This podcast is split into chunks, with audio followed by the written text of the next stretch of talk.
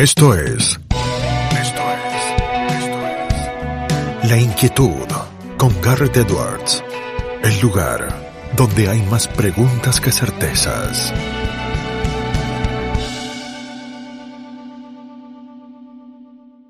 Damos vuelta de página aquí en La Inquietud por CNN Radio Rosario. Tenemos un enorme honor placer y privilegio. Nos acompaña desde los Estados Unidos eh, de América, donde trabaja en AIER, en el American Institute for Economic Research. Trabaja allí desde el año 2020. Es el Managing Editor en esa prestigiosa institución. Previamente a eso, trabajó de manera asociada para el S&P Global Market Intelligence, alguien que conoce mucho de los mercados y de las finanzas, se ha graduado del Hamden Sydney College, donde se recibió de economista y donde también estuvo como Senior Fellow en el Centro de Estudio para la Investigación de la Política Económica, trabajando también en el Departamento de Economía como asistente. Eh, es también eh, becario del Mercatus Center en la Universidad de George Mason en los Estados Unidos y tiene la deferencia de aterrarnos es David Waugh, quien está del otro lado. Now I'm going to transition into English to say hello to him. David, how are you doing? Garret Edwards over here. I'm great, Garret. Thank you for having me. How are you doing? Thank you for joining us, uh, David. And I think you caught many of the words that I said in Spanish. I know that you have Chilean roots and Latin American roots in, in your family. Uh, it's a pleasure to have you here with us. Let's start with uh, something that you've been researching a lot. Uh, and you've been researching a lot about Bitcoin, right? Uh, which is, a, I think, a, a household name uh, as of now. What can you tell us about Bitcoin, Bitcoin in 2022, Bitcoin and gold? Is that a thing? Well, I think that the story of Bitcoin in 2022 has been one of weirdly kind of stability, right? Bitcoin, the price dropped down to the 20,000s and it's been there for the past six months at least. And so, uh, actually recently Bitcoin has even been more, a little more stable than the US dollar, weirdly enough. Um, and, and other fiat currencies because, you know, obviously previously to 2022, Bitcoin was so volatile, right? And, and so the story of Bitcoin in 2022 is one of people just kind of buying it and holding it. And, uh, you know, the the price dropped significantly, and it's kind of but it's kind of stayed there. That's really interesting because you're talking about the volatility of the U.S. dollar, David. And uh, in Argentina, we are used to inflation. You already know that. Uh, was the U.S. unaccustomed to inflation? You think? So? I think so, definitely. I mean, in the U.S., we right now, you know, or over the past year, we've had 40 year highs in terms of inflation. And we really, uh, citizens of the United States benefited from not experiencing that, you know, levels of inflation that have hit other countries around the world. And one thing that's interesting to me about Argentina is not Bitcoin, but Tether and different stable coins. Oh, yes. That that, that's I've a thing noticed. here. Yeah.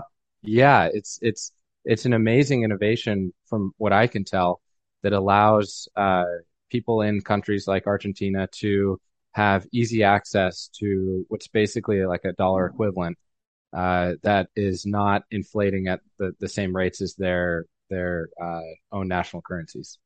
That's such a big thing here, David. The one that you're mentioning, uh, you're probably yeah. in, in the know that that we have over 40 different types of of dollars here in Argentina because we have the official rate, which you cannot get. Uh, we yeah. have uh, the Coldplay rate, the Coldplay dollar, because Coldplay is playing some concerts here in Argentina and they are getting their own dollar uh, com- conversion. We have, oh, wow. The, the, yeah, we, we, do. We have a crypto dollar, which is the one that, that you mentioned, which is uh, uh, one that many Argentinians, the one that are uh, mm, quite tech savvy, they, they, they follow. Uh, but I, I want to, to, to stay on, on the, on the side of things of whether we understand or not uh, how the economy works because you, you, were saying about inflation in the US. Do you think economic literacy in the US is good enough for people, for lay people to understand what, what has been happening in the past couple of years? Yeah, I think that it is an interesting uh, phenomena that we've observed in the U.S. is is people becoming aware of the fact that it it's most likely the central banks that are causing this inflation, right? And you know, you see the the memes of the money printer, right? Uh, you know, people people weren't aware of that, you know, prior to this in the US at least prior to this inflationary period. They they weren't aware of the the memes of Jerome Powell uh, printing the dollars, right? And so I think that it's driving at least maybe not economic illiteracy or economic literacy, but definitely some awareness of the fact that when you when you print uh, 40% of the money supply in two years, maybe that is what lead, led to inflation rather than, you know, what, what the politicians say, which is, uh, you know, various wars or supply shocks, which, you know, do have impacts on inflation to some extent, but are definitely, I can safely say, in my opinion, that they're not the main drivers of it going back to Bitcoin and to other cryptocurrencies, uh, David, mm-hmm. but maybe Bitcoin is uh, the the quintessential one. Uh, do you yeah. think uh, it, it, could be a substitute to money, to currency? Yeah, definitely, and and it already is. Uh, in in many countries, people do use Bitcoin as money, uh, and I think that it has all of the qualities of money. Um, it is depending on basically depending on where you are, it is a generally accepted medium of exchange. All money has to be to be money is to be a generally accepted medium of exchange. And I think that basically people, when people choose to use Bitcoin, they choose to use it because they like its monetary qualities. It has a finite supply it's not uh, basically supply isn't governed by a central bank or something like that, and anybody can use it. Anybody who downloads the uh, gets Bitcoin, you know, on their phones, uh, downloads a wallet, anybody can use it, and it's censorship resistant, right? And that's becoming really important to people, especially when their transactions are being censored by their banks, governments, etc. So right now, one of uh, a big use of Bitcoin is by activists, and you know, in other countries, human rights activists are using Bitcoin because you know if they're trying to, you know, fund their their activism, yes. their government might try to crack down on them, but they get around that by using Bitcoin.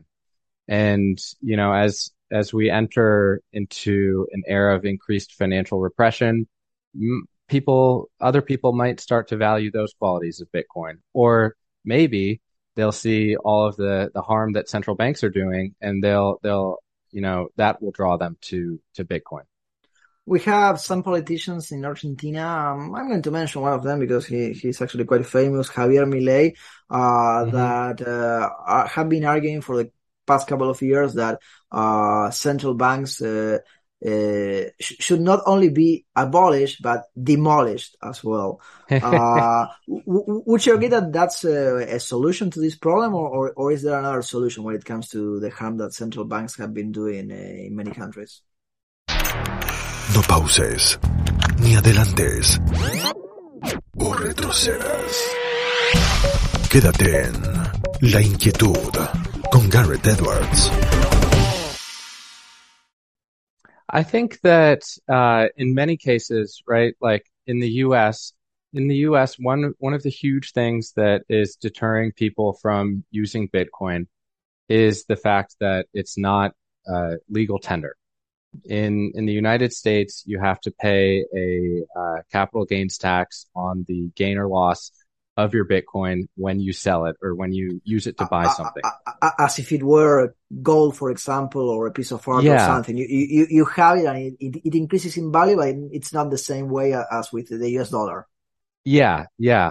So, so if, if we had the legal institutions that basically let Bitcoin compete on the same playing field as other, you know, government currencies, then we don't need to abolish the government currencies to let people choose, basically, right? That's really what I think is a, a better solution is just to let people choose what they want to use as money. But I don't think the Federal Reserve wants that, right? Uh, I, I Don't I don't think so. Well, I you know, I can't I can't speak to what the Federal Reserve thinks or wants. All we can do is interpret their actions. There are, are people that work at banks who that's that's their that's their job, right? Um, it is, so, it is. But I think but I think that uh, I do think that alternative currencies do pose threats to central banks, especially especially with respect to the central bank's ability to conduct their monetary policy, right? Like one of the the if if all of the the money in circulation was circulating on stablecoins instead of in Federal Reserve member banks, then it would be a lot harder for the Fed to conduct open market operations. So I think that they do have an active interest in kind of keeping the money in their system people from all, all over the world, David, uh, are closely following what's happening in the U.S. Uh, you're an economist, yeah. you have an economist mind. Uh, you don't have a crystal ball, but I guess that you try to to to anticipate what what might happen in the upcoming months. Uh, how do you see the U.S. economy going into 2023? You know, I think that I, on my, you know, gut intuition, I see inflation remaining. I see, um, you know, we had a recent GDP numbers came out that were actually not so bad. Uh, but I, I don't see significant rebounding economic growth anytime soon. I think that we've been, uh, kind of filling up the punch bucket with more punch every time instead of uh, you know letting letting the party stop and and letting people actually sober up. And I think that we'll see the the repercussions of that for for a while. And uh, on that front, how important do you think that the upcoming midterm elections are going to be when it comes to the U.S.? I think they'll be significant. Uh, you know, it, it depends on basically if the if the Republican Party takes the House or, or the Senate, then they can really stop a lot of what President Biden's policies have, a lot of President Biden's plans in his tracks. And we see this basically, basically every, with every U.S. president, you know, they, they get in there and then they try to do a lot of stuff and then their party loses the House or the Senate and it becomes kind of a stalemate. And I think that with respect to what the Biden administration has been trying to do, I think that this will have significant economic impacts because of the role that the federal government now plays in the American economy. You know, you have uh, the Biden administration with the Inflation Reduction Act imposing all sorts of rules and regulations on the energy industry. And I think that basically what we'll see is perhaps a slowdown of the push for more regulation and more antitrust and maybe a more business friendly regulatory environment if the Republicans take the House and the Senate. You mentioned the Inflation Reduction Act, and I could not help remember that Belarus passed an act to to banish inflation. Actually, the the consumer uh, price uh, price index. Uh, if it were that easy to eliminate inflation, right? Just with an act. Yeah, if only it were that easy. I I think it's uh it it speaks to I think it speaks to the citizenry how much uh rhetorical grift we allow our politicians to get away with. We really I mean he he could have named it the uh million dollars for everybody act, you know, and and it, it's it's just a lot of wouldn't that be nice? Was, yeah. Yeah, yeah. Because what was funny is the Inflation Reduction Act was all about energy policy and uh, green green kind of stuff. It had nothing really to do with inflation. So it was uh, quite um, quite confusing to see. David, we've been talking about uh, Bitcoin, about uh, money, about politics, about the Federal Reserve. In Argentina, we have this discussion. It's been going on for decades at least, where our central bank is not independent from the executive branch because the executive tells them uh, what to do. Uh, is the Federal Reserve independent in the U.S.? Uh, should something be done there? uh, I think that the answer to that depends on who you ask. Uh, I think that the Federal Reserve employees and the executive branch would tell you that the Fed is independent. But the Federal Reserve chair and other Federal Reserve uh, kind of high level people that work there, they're politically appointed. They have to be, you know, go through a Senate confirmation process. So they're they're uh, they're privy to or their jobs are, are basically dependent on satisfying political actors. And so they're not really this wholly independent agency that they would like to paint themselves as, but they don't, at least from, at least from what I can tell, they don't, you know, directly take orders from the president. They're kind of more like a, a political body that exists alongside the president, but not, not so much this kind of independent, uh, you know, independent political or independent bank that has the American people's best interests at heart, right? Like they'd like to think uh, that they they have. Penultimate question, David. Uh, while we are not, none of us is wearing right now a, a, tie. I know that you love them. I know that I love them. uh, is the old fashioned tradition of wearing ties uh, going away? Sadly, what do you think about that? You know, I think it would be sad if it fully disappeared. I think that ties are great.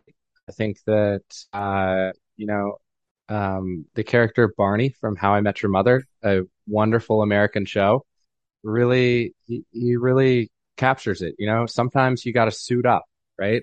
And I think I'll be honest, the, the only reason I'm I'm not wearing a tie is because I kind of rushed to throw this on. Uh, and, and just I, am not complaining. I, I just yeah. marked it because I know that you always wear ties, uh, David. I know that you love them. I love them as well. uh, I, I, and I wanted to at least dedicate a minute or, or, or so to, to that discussion because they, they seem to be going away. I mean, politicians use them less and less. You see them less and less yeah. on TV. So it's, and it's been happening in the West for at least uh, the last decade. Yeah, yeah, it's it's it's a sad it's sad. Perhaps it's it's reflective of a more cultural shift in that maybe we're not taking ourselves as seriously anymore. Do and... you think maybe that's what happened with hats when men used to wear hats?